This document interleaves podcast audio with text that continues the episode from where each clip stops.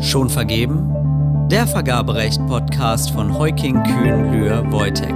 Diesmal Verteidigung und Sicherheit.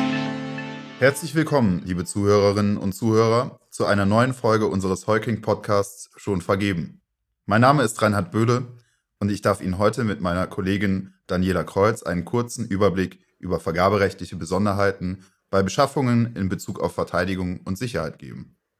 Ja, herzlich willkommen auch von meiner Seite. Warum haben wir uns jetzt ausgerechnet Verteidigung und Sicherheit rausgepickt? Ähm, das beruht darauf, wir machen ja eigentlich hier Vergaberecht für Anfänger und manche von Ihnen wissen es vielleicht schon oder sind schon drüber gestolpert. Es gibt eine Vergabeordnung für Verteidigung und Sicherheit und darüber wollen wir heute ein bisschen mit Ihnen sprechen. Früher waren, war alles, was Verteidigung und Sicherheit anging, von der binnen, europäischen Binnenmarktpolitik weitgehend ausgenommen, weil das einer der Kernbereiche der, ja, der Souveränität eines jeden Landes ist. Das hat sich aber in den 2000er Jahren gewandelt. Damals hat die EuGH-Rechtsprechung, also es gab einen Ausnahmetatbestand, 346 AEUV, den besprechen wir auch gleich noch kurz. Und der EuGH hat irgendwann gesagt, Moment mal, das ist restriktiv auszulegen. Das Vergaberecht ist auch hier grundsätzlich anzuwenden. Und dann hat sich die Kommission im Jahr 2007 entschieden, dass diesen Bereich Verteidigung und Sicherheit auch ganz hochoffiziell in das Vergaberechtsregime einzubeziehen. Aber um den Mitgliedstaaten etwas entgegenzukommen, hat sie manche Erleichterungen und Sonderregelungen aufgrund der Sensibilität des Themas aufgenommen. Ja, und warum ist das Ganze so wichtig und praxisrelevant?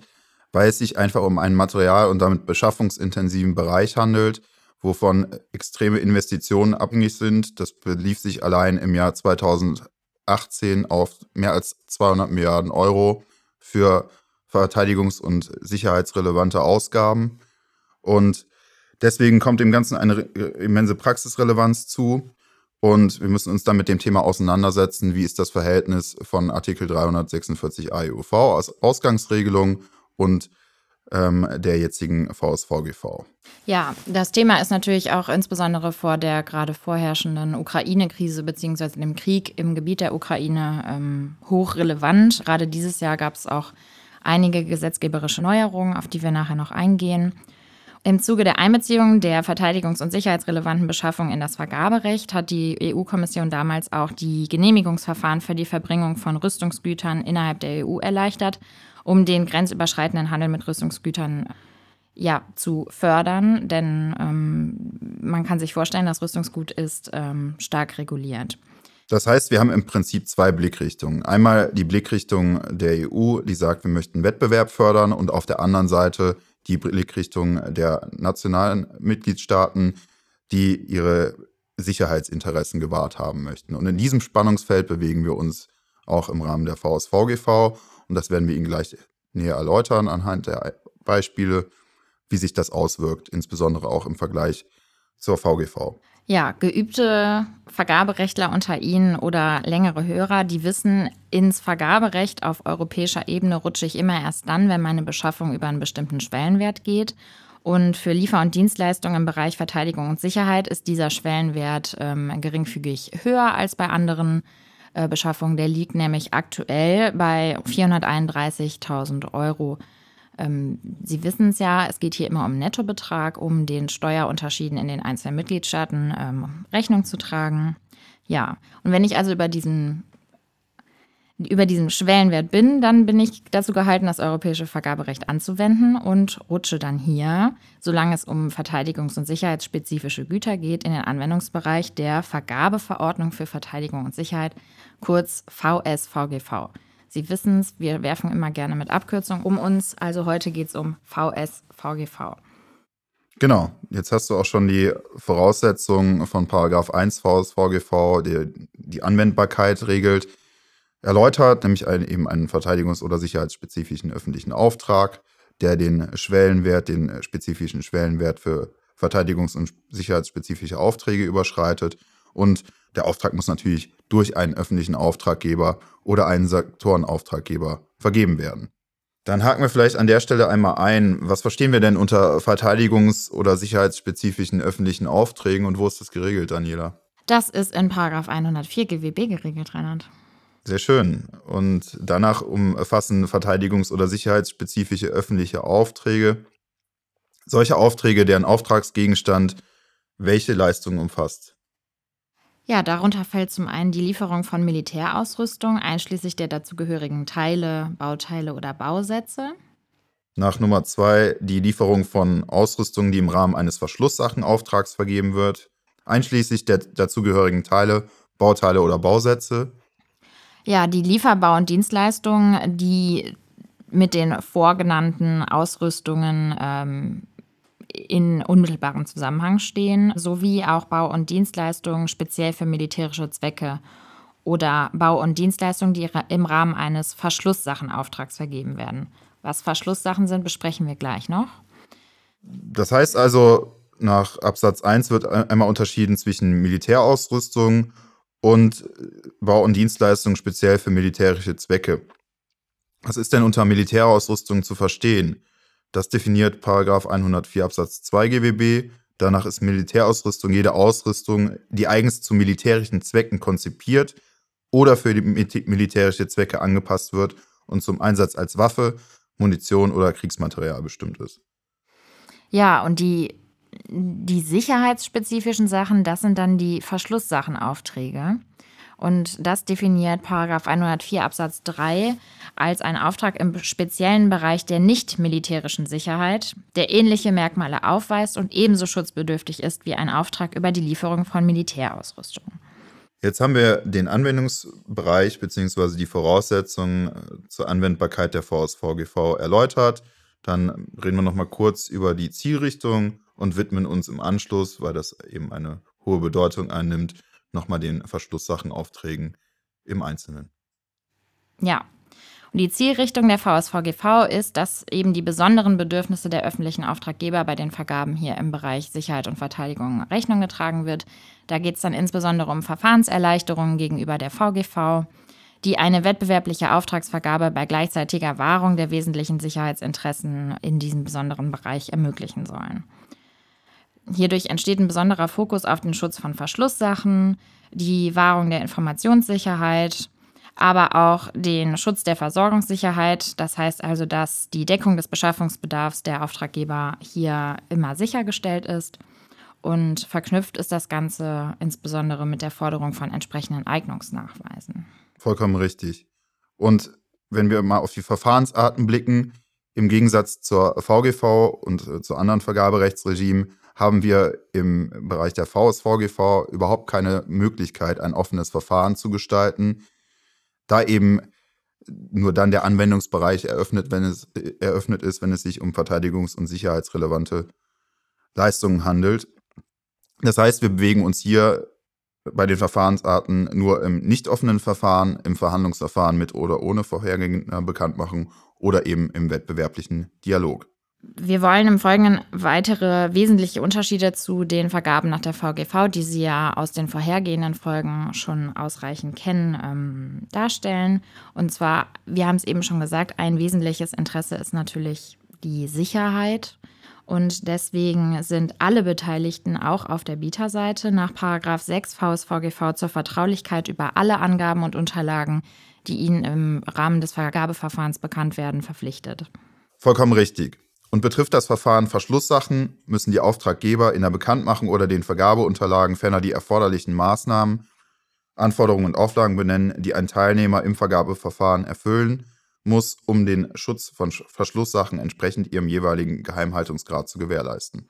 Also für alle Nichtbeamten Verschlusssachen nennen sich solche Dokumente, die nach Geheimhaltungsgrad eingestuft sind. Da gibt es unterschiedliche Stufen. Das leichteste ist VSNFD, Verschlusssache nur für den Dienstgebrauch und dann geht es weiter mit vertraulich und geheim. Es gibt da unterschiedliche Stufen. Die, die leichteste Stufe ist VSNFD, Ver Verschlusssache nur für den Dienstgebrauch. Ähm, der, wir machen jetzt einfach einen kurzen Exkurs zu den Verschlusssachen, oder Reinhard? Ähm, also eine Sache ist dann VSNFD, wenn sie für die Interessen des Landes nachteilig sein kann. Die nächste Stufe ist vertraulich.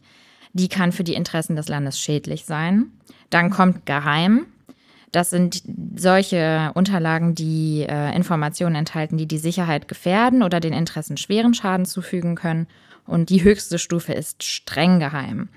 Also die kann den Bestand oder lebenswichtige Interessen des Staates gefährden. Und geregelt sind diese Anforderungen an den Schutz von Verschlusssachen in Paragraph 7 der VSVGV und entsprechende Anforderungen ähm, an den Nachweis der Zuverlässigkeit werden dargestellt. Also Auftraggeber müssen dann mit dem Teilnahmeantrag schon von den Bewerbern Nachweise darüber fordern, ob und inwiefern sie ja, dazu befähigt sind, also überprüft sind, Verschlusssachen zu handeln. Okay, ja, vielen Dank für die Erläuterung. Dann gehen wir noch kurz auf das Thema Rechtsschutz ein, ähm, inwieweit die Bedingungen da vergleichbar sind. Ähm, es ist im Prinzip, es bestehen keine großen Unterschiede zu den ähm, Vergabeverfahren und den Nachprüfungsverfahren im Bereich der VGV. Natürlich äh, kommt da auch wieder zum Tragen, dass hier eine erhöhte Geheimhaltungsbedürftigkeit besteht. Das heißt also, es gelten besondere Geheimhaltungsvorschriften. Beispielsweise können die Nachprüfungsinstanzen die Akteneinsicht beschränken, die Öffentlichkeit von der mündlichen Verhandlung ausschließen und Anwesende zur Geheimhaltung der erfahrenen Tatsachen verpflichten. Ferner darf sich aus den Entscheidungsgründen keine geheimhaltungsbedürftigen Tatsachen ergeben. Ja, dann wollen wir zu guter Letzt noch auf das Aktuellste, was wahrscheinlich alle brennend interessiert, die eingeschaltet haben, nämlich das, Achtung, jetzt kommt ein Zungenbrecher, Bundeswehr-Beschaffungs-Beschleunigungsgesetz eingehen, das am, ich glaube, letzten Monat, 7.7., vom Bundestag verabschiedet wurde und ja, in Reaktion auf die Kombination der Ukraine-Krise und der, wie man liest, eher schlechten Ausstattung der Bundeswehr ähm, erlassen wurde. Ja, dann erläutern wir Ihnen kurz die wichtigsten Änderungen des GWB. Und zwar zum einen dürfen Auftraggeber auf eine Losbildung auch aus zeitlichen Gründen verzichten und nicht nur aus wirtschaftlichen und technischen Gründen. Die gerichtlichen Verfahren bzw. Nachprüfungsverfahren werden beschleunigt, damit die Projekte nicht durch langwierige Auseinandersetzungen aufgehalten werden. So dürfen Auftraggeber beispielsweise in einem Nachprüfungsverfahren beantragen, dass der Zuschlag vorzeitig ähm, erteilt werden darf. Und dabei ist eine Abwägung vorzunehmen und die äh, fällt normalerweise im Bereich der VGV zugunsten der Bieterinteressen, also gegen eine vorzeitige Gestattung des Zuschlags, der Zuschlagserteilung aus. Allerdings ähm, gibt es dann hier eine Änderung, dass eben die besonderen Verteidigungs- und Sicherheitsinteressen in der Regel überwiegen, wenn der öffentliche Auftrag im unmittelbaren Zusammenhang mit der Stärkung der Einsatzfähigkeit der Bundeswehr steht. Wenn der Zuschlag bereits erteilt wurde, ist der Vertrag in Ausnahmefällen sogar dann wirksam, wenn ein Verstoß gegen das Vergaberecht vorliegt, wenn nämlich die Verteidigungs- und Sicherheitsinteressen sowie die Stärkung der Bundeswehr dies erforderlich machen und ausnahmsweise rechtfertigen. Darüber hinaus haben sich durch das Bundeswehrbeschaffungsbeschleunigungsgesetz die Zulässigkeitsvoraussetzungen für ein Verhandlungsverfahren ohne Teilnahmewettbewerb geändert. Und zwar hat der Gesetzgeber jetzt neue Gründe eingeführt, wovon aufgrund von Dringlichkeit nunmehr ein Verhandlungsverfahren ohne Teilnahmewettbewerb zulässig ist. Das ist nämlich dann der Fall, wenn beispielsweise mandatierte Auslandseinsätze oder einsatzgleiche Verpflichtungen der Bundeswehr, friedenssichernde Maßnahmen, die Abwehr terroristischer Angriffe oder eingetretene oder unmittelbar drohende Großschadenslagen kurzfristig neue Beschaffungen erfordern oder bestehende Beschaffungsbedarfe steigern. Ja, das äh, Bundeswehrbeschaffungsbeschleunigungsgesetz soll außerdem gemeinsame europäische Beschaffungen im Bereich Verteidigung und Sicherheit privilegieren.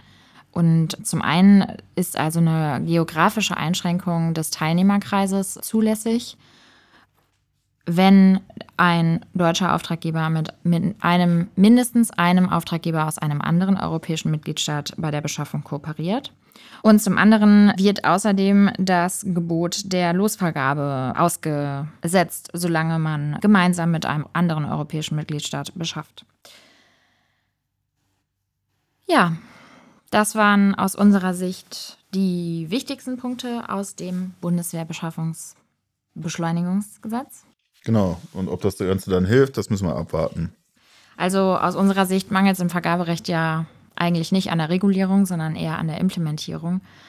Also das Vergaberecht hat ja auch so gerade was Beschleunigung und ja, Zusammenfassung von Losen angeht, bietet es ja eigentlich schon einige Instrumente.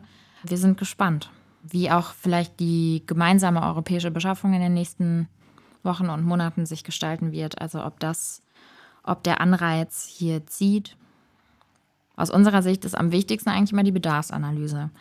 Ähm, oder, Reinhard? Also Absolut. Bedarfsanalyse und auch die rechtzeitige, der rechtzeitige Start in das Vergabeverfahren, beziehungsweise insbesondere in die Vorbereitung des Vergabeverfahrens. Wir merken es in der Praxis immer wieder, dass es, dass das eigentlich so der Dealbreaker ist, dass der Auftraggeber eventuell sich zwar Gedanken darüber gemacht hat, was er beschaffen möchte, aber es dann an der Umsetzung in der Leistungsbeschreibung noch an der einen oder anderen Stelle hapert.